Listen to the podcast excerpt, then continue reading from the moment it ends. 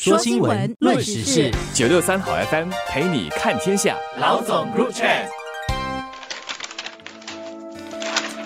你好，我是联合早报的吴新慧。大家好，我是联合早报的王彼得。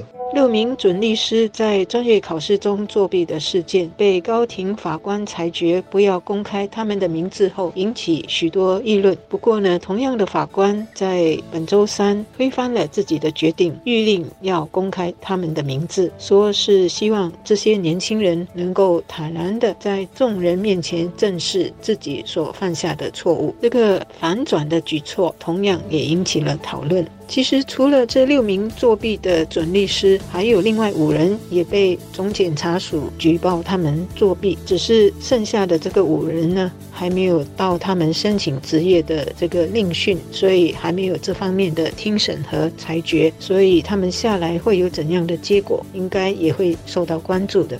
我们生活中很多课题。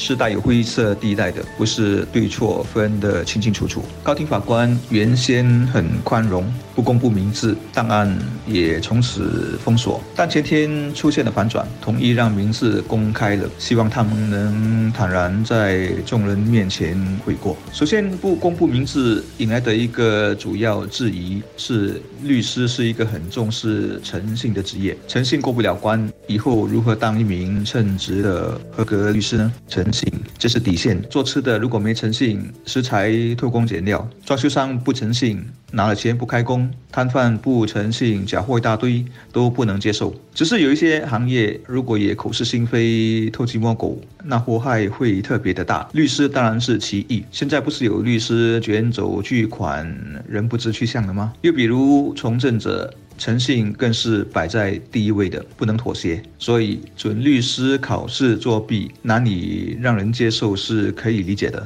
还有许多专业。如医生、讲师等等一样呢？成为一名律师，虽然是靠自己的努力、家庭的支持，其实还有受到国家资源的投入的。所以一般会对这些专业人士的水准和品德有高要求。那何况律师要维持的就是法律法规还有正义的执行。也许因为法官知道要成为律师是很不容易的，需要通过一层一层的关，是一条艰难的路。国家。也投入了许多资源，所以法官在第一次做决定的时候，考虑的是应该给作弊的人第二次机会，也就是别断了他们的路。虽然他在裁决的时候已经是让这些作弊的准律师要延后半年或者是一年才能够再申请当律师。只是呢，不必公开他们的名字，所以整个事件的争议点是该不该公开作弊者的名字。我要问的是，公开名字了，是不是就没有第二次机会呢？我还要问的是，法律学院毕业生在参加考试的时候作弊的情况。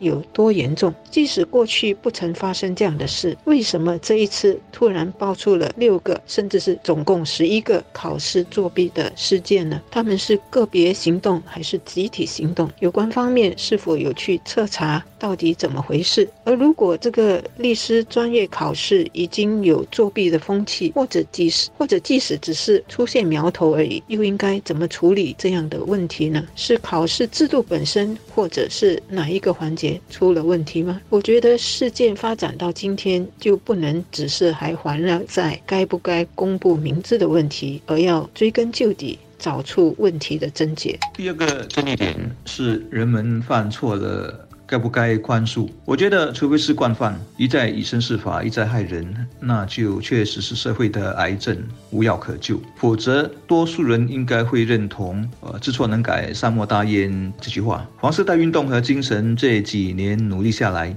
也让。